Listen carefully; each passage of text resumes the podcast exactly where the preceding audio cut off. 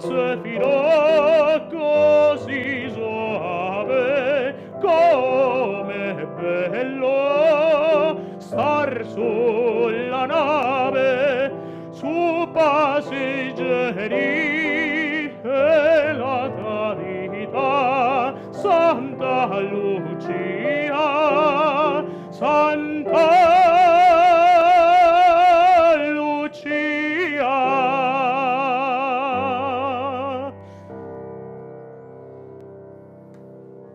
Después de ver esa interpretación maravillosa que acabamos de, de- de ver, usted como tenor, acompañado por Luis Guillermo Peláez al piano. Claro que sí. Andrés Felipe Gómez Restrepo, antioqueño, Sí, como señor. bien lo dicen los apellidos, ¿no? Sí, señor. Estudiante de música en la Universidad de Antioquia, También. tenor, y ha estado en el mundo como tenor. Un cordial saludo le da el pensamiento al aire. Muchas gracias por la invitación y un saludo muy especial para todos los seguidores de Pensamiento al Aire. Hombre Andrés Felipe, ser tenor no es una tarea fácil. Para nada. Hay que tener muchas características eh, físicas, inclusive. Eh, garganta, pero lo que hay que tener es talento y usted lo tiene. Pues bueno, el talento no sirve de nada sin disciplina, dicen por ahí. Muy bien, pero además ha empezado una carrera de tenor en el mundo. Cuéntele a nuestra audiencia dónde ha estado interpretando obras. Bueno, muchas gracias por la invitación, primero que nada, ¿cierto? Eh, pues esto que dices tiene mucha razón. O sea, ser cantante lírico hoy en día no es sencillo porque mm, pues esto es una profesión antiquísima con cantidades de tradiciones, de detalles que lo hacen un, arte pues como tal, el hecho de, de- de- de cantar con esta técnica. Y pues bueno, ahorita ya son más de 10 años de hacer carrera, de conocer la música eh, en este género, de dar vueltas por Colombia, por el mundo. Y hoy en día, pues gracias a Dios, No, no se me vaya para hoy en día, vámonos para Europa. Ha estado eh, Ah, como bueno. lírico en muchas partes. Sí, bueno, pues eh, en 2017 tuve la oportunidad de ir acompañado por una de las, de las agrupaciones más importantes, de las agrupaciones vocales más importantes de Medellín, que se llama Arcadia, bajo la dirección de la maestra Cecilia Espinosa. Tuvimos la oportunidad de ir a un concurso en Londres. Eh, allá tuvimos la oportunidad pues, de estar con todos estos cantantes de todas partes del mundo, de Noruega, de Estados Unidos, partes que, que- que tienen una tradición musical muy fuerte y eso es una gran escuela eh, para todos los músicos pues, que tenemos la oportunidad de participar de esto. Luego de ahí tuve la oportunidad de bajar a París, de conocer el medio, allá, ¿cierto? Conectarme con varios amigos que son cantantes que están allí, presentar audiciones, cantar, ¿cierto? Conocer el medio como tal. Y luego eh, tuve la oportunidad de también viajar a, a Italia, a la ciudad de Pésaro. eh, allá pues tuve una, una oportunidad muy bonita de, conocer el verdadero el canto italiano.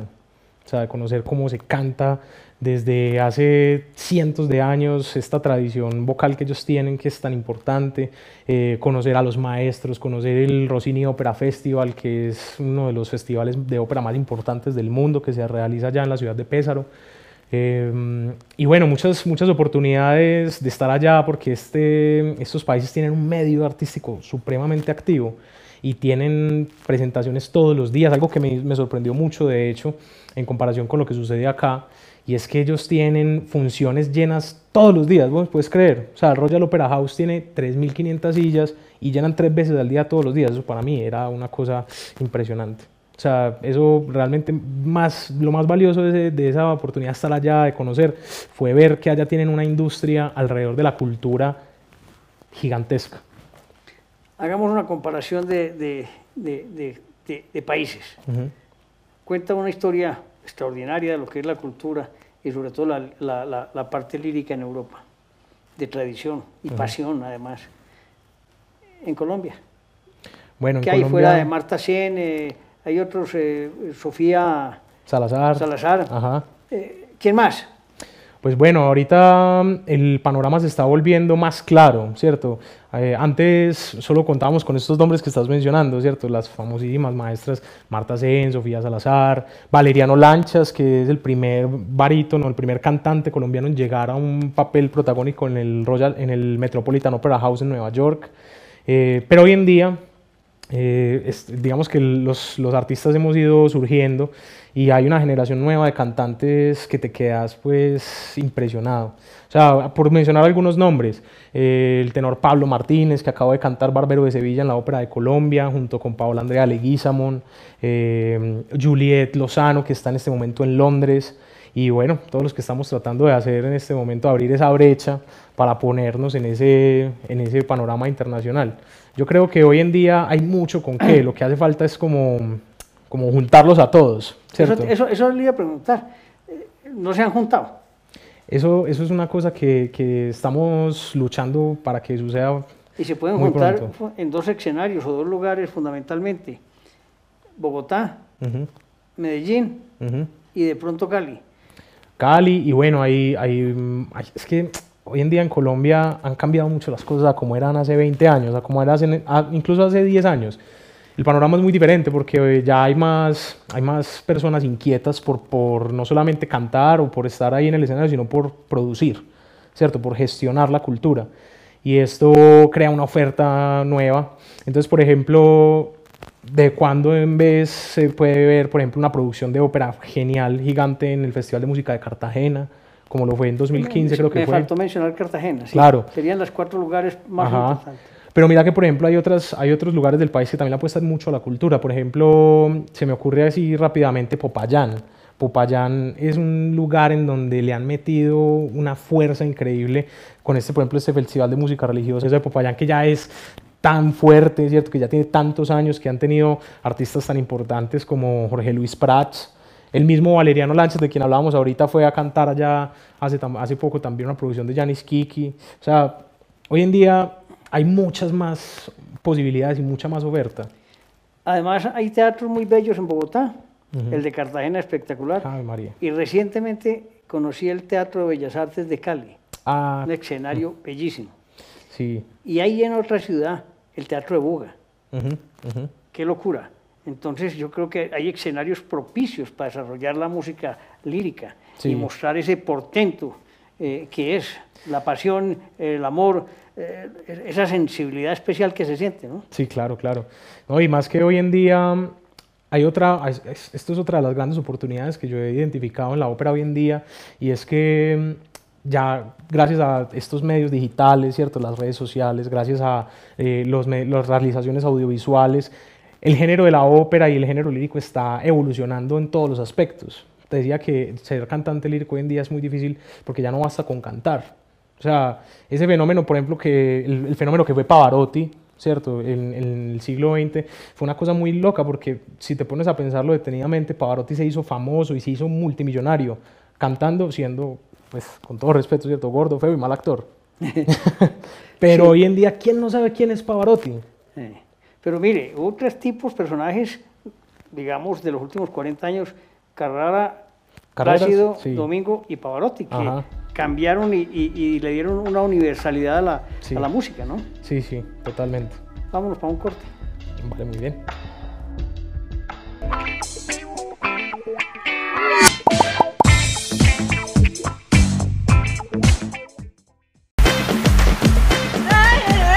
Electrópica.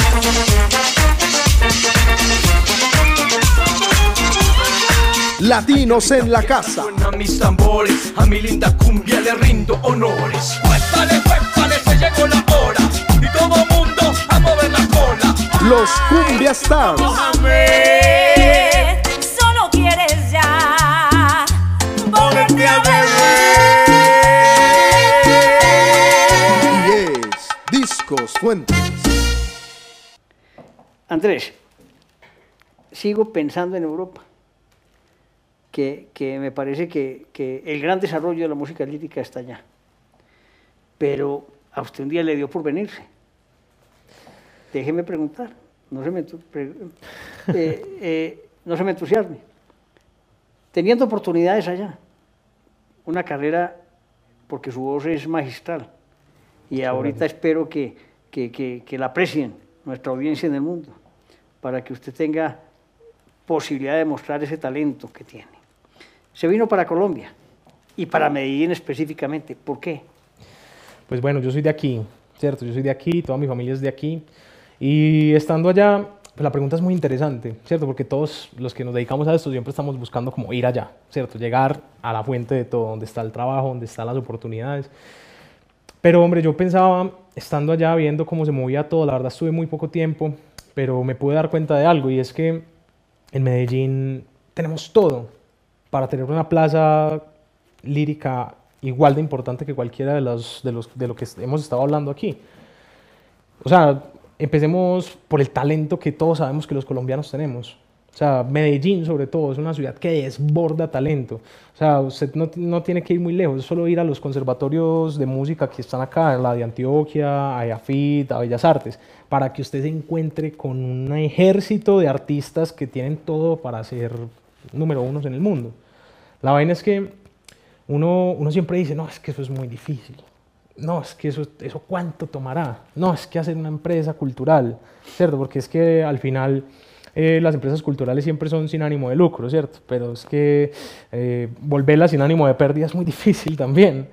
Entonces, estando allá y viendo las posibilidades, yo pensaba, hombre, pues es que venirse a buscar carrera aquí es como hacer una empresa. Es como hacer una empresa. Muchos años de inversión, de no tener garantía de que vaya a funcionar lo que estás invirtiendo, eh, muchos años de, de- de padecer, ¿cierto? Las, Soledad. La soledad, por ejemplo, eso es una cosa supremamente importante, porque no vas a pensar, o sea, cuando vos estás allá bus- tratando de abrirte camino, buscando oportunidades y no tener ni siquiera con quién hablar en tu idioma, muchas veces no tener con quién compartir los logros que se van obteniendo, eso es bravo. O, o aún las derrotas que uno siente. Ave María. Esa, ese- ese- esa sensación de tristeza debe ser, No, pues imagínate. mejor dicho, pues hago con posición de lugar y, y me da igual tristeza. No, no, hombre, pues es que uno escucha las historias de todos los colegas que están allá, los amigos que, que uno va y se los encuentra, ¿cierto? Y te cuentan que muchos tienen dos y tres trabajos para poder sobrevivir allá, además de que estudian, además de que están presentando audiciones. Yo pensaba, hombre, o sea, a los, a los colombianos lo que nos hace falta es más oportunidades, dónde figurar, dónde desarrollarnos, dónde presentarnos.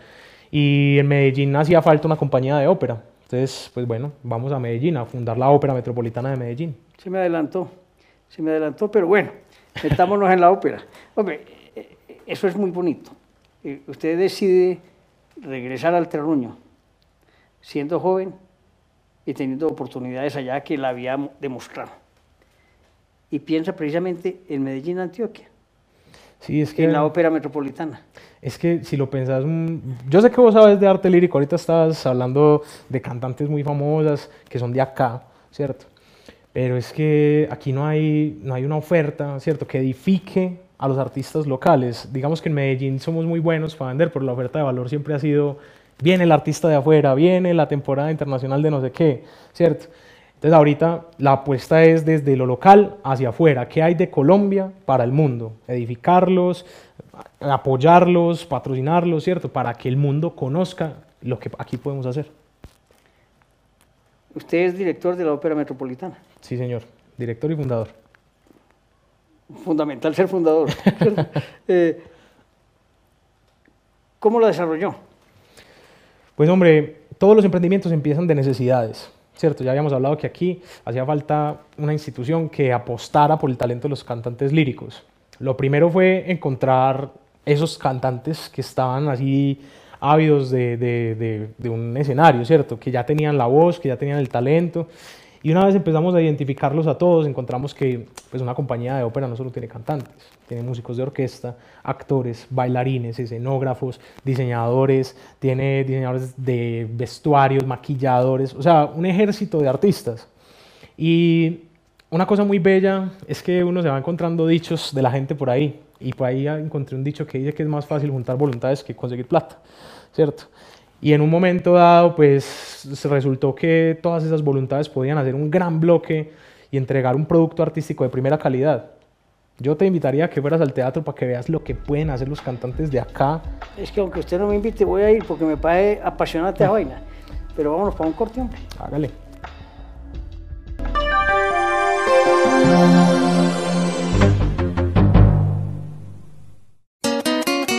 Discos Fuentes presenta Íntimo, siente el vallenato.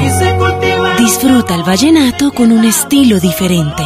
Dubán Bayona, Eric Escobar, Luis Miguel Fuentes. Íntimo, memoria de 8 gigas, video más audio. Íntimo, siente el vallenato. Cómpralo ya, disponible en plataformas digitales. Discos Fuentes. Andrés, ¿cuántas personas integran la Ópera Metropolitana hoy? Hombre, qué belleza de pregunta. Pues hasta ahora, al sol de hoy, después de 19 meses de trabajo, hemos puesto 321 artistas en escena, entre músicos, cantantes, actores, bailarines, directores, todo lo que ya te mencioné. Es que me hizo acordar usted recientemente de la entrevista que hice con, con, con Zulema, la directora del Ballet Folclórico de Antioquia, Ah, pero que María. también tiene un poco de gente dedicada al ballet. Claro. Y, y si uno suma eh, el Ballet Folclórico de Antioquia y suma la ópera y suma, es una cantidad de talento dedicado con alma, vida y corazón a, a desarrollar Así es. Su pasión, ¿no? Así es, es que eso es lo que te digo. O sea, en Medellín, Medellín hace mucho tiempo viene apostándole como marca de ciudad pues a esto de Medellín, ciudad de artistas. Y yo creo que no hay un nombre más adecuado para nuestra ciudad porque la verdad es que el desborde de talento que hay en todas las áreas es increíble. O sea, no solo, no solo en el canto, o sea, lo que te digo. Uno va conociendo otros emprendimientos también, otras corporaciones, otras fundaciones. Y aquí lo que hay es ganas de hacer, ganas de hacer. Entonces lo que, hacía, lo que hace falta, pienso yo, o lo que hacía falta es que alguien se pusiera la 10, ¿cierto? Porque el músico hace muy bien lo suyo, pero para el mercadeo, para las relaciones, para las ventas, para todo ese tipo, otras cosas que hacen que los conciertos sean posibles, pues no hay mucho, ¿cierto? No hay mucha gente que tenga las dos cosas. A mí particularmente, pues me, to- me ha tocado aprender y todavía estamos aprendiendo de personas maravillosas como vos, por ejemplo, este programa maravilloso que tienes, que es No, no, increíble. usted tiene el talento, nosotros simplemente lo mostramos. No, y, y- y es que lo que te decía ahorita, que el talento no basta. O sea, tener ganas no basta. Hay que hacer, hay que meterse de verdad de lleno y conocer las historias para que de verdad haya como ese interés. Yo creo que aquí en Medellín sí se apoya el arte y a la cultura, pero uno tiene que tener más que ganas para hacerlo. El hecho de armarlo es lo más fácil, mantenerse, ¿cierto? Mantenerse y mantenerlos a todos unidos con la misma visión, empeliculados, como decimos nosotros los paisas, ese es el verdadero reto. Esos 321 que lo acompañan, no todos pueden estar en una obra. Ujú. ¿Cómo se realiza eso? ¿Con, con casting? ¿Cómo hacen para...? Sí, pues mira que mm, eso es, eso es otra de las cosas bonitas de trabajarle a este género, que es muy incluyente. O sea, no todas las obras requieren los mismos artistas, ni los mismos tipos de voces, ni los mismos ensambles. Entonces, en virtud de sacar un producto muy bueno, uno lo que hace es lo que tú dices, castings, ¿cierto? Audiciones. Eh, lo que se busca también es que... eh, haya una, la, la ópera tiene mucho de actuación también, ¿cierto? Que haya una fidelidad y una credibilidad en el artista, entonces hay papeles que le van mejor a unos que a otros y eso hace que todos tengan una oportunidad. Eso me parece que es lo más bacano, o sea, esa dinámica de seleccionar los equipos de trabajo, ¿cierto? ¿Cuántas personas vamos a poner? ¿Este año cuántas eh, actuaciones han tenido? Bueno, este año ha sido bien movido. Este año solamente, sin contar lo que se hizo en 2018, hemos tenido más de 50 conciertos en todos los formatos. Em, hay un formato muy hermoso que he venido desarrollando con otra entidad de la ciudad que se llama la Casa Centro Cultural, que se llama los conciertos desde el balcón. ¿Qué son los conciertos desde el balcón? Ponemos un cantante lírico de primera línea en un balcón emblemático de la ciudad de Medellín, específicamente en el centro, para la comunidad, para regalarles un momento de paz, ¿cierto? Que es completamente inesperado, que es no planeado. Entonces, esta es una forma de democratizar el género, ¿cierto? De desmitificarlo, de decirle a la gente, a usted también le puede gustar la ópera, eso no es para personas que tienen cierto gusto, usted no tiene que conocer para que le guste, usted simplemente con que lo viva tiene con qué conmoverse. Y, y eso son de las iniciativas bonitas que hemos tenido. Hemos presentado mm, ya dos funciones de un rescate muy bueno que hicimos de una ópera colombiana justamente que se llama la ópera Él, la historia de su pasión, del compositor Augusto Cortés Cárdenas, antioqueño. O sea, imagínate, ¿te imaginas que un antioqueño había compuesto ópera alguna vez en la vida? Para, no sabía. Yo tampoco tenía ni idea. Y cuando conocí la historia de este compositor, la obra que escribió, todo, me enamoré y bueno, ya hemos hecho dos funciones. Hacer esta, ese montaje fue maravilloso y ahorita pues ya nos vamos a dedicar a las obras más grandes, ¿cierto? Las obras de ¿Cu- repertorio. ¿Cuándo hay próxima eh, presentación? Bueno, la próxima, lo más pronto que viene, así en teatro, es el 21 de noviembre en el Teatro de la Universidad CES. Avisaos, 21 de noviembre, Universidad CES. Un programa hermoso que se llama El arte del bel canto. Ok, pero se me acaba el tiempo. Un mensajito para todas las audiencias del mundo. Bueno, pues... y de Medellín, mijo, que aquí también. Claro, por supuesto, pues hombre, pues el mensaje yo creo es que hay que apoyarnos, hay que unirnos entre todos. O sea, aquí en Medellín hemos sido muy buenos para construir todos diferentes cosas. Aquí somos muy buenos empresarios, somos muy buenos deportistas, somos muy buenos de todo. Pero cada quien es como muy bueno en su, en su isla aparte, ¿cierto? Yo creo que este es un momento para unirnos, o sea, para que entre todos sectores productivos, entre los mismos sectores, pues como el arte, ¿cierto? El gremio, que nos podamos unir, que podamos hacer productos en conjunto para así llamar a nuevos públicos, el interés de la inversión del gobierno. O sea, yo pienso que este espacio, por ejemplo, que le estás abriendo al arte y la cultura en tu programa es ese tipo de cosas que digo que tienen que empezar a pasar. O sea, que nos empecemos a aliar, a unirnos, a hermanarnos y a mostrarle al mundo que somos maravillosos en Colombia. Andrés, mucha suerte, Muchas gracias. mucho éxito el 21 de noviembre y muchas gracias por estar en el pensamiento al aire. Antonio, muchas gracias a ti por la invitación. Un saludo muy especial para, todos, para toda tu audiencia. Muchas gracias, viejo.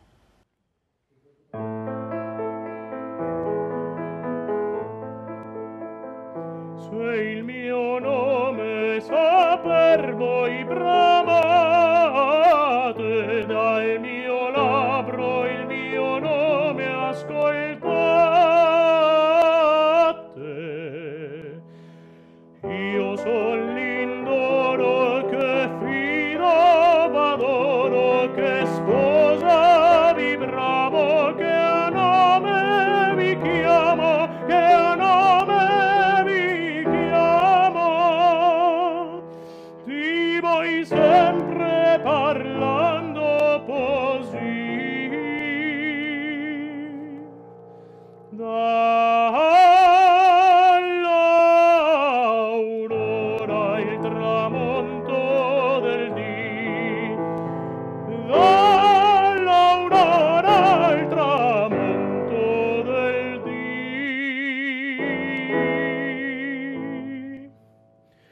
dì. L'amoroso esilio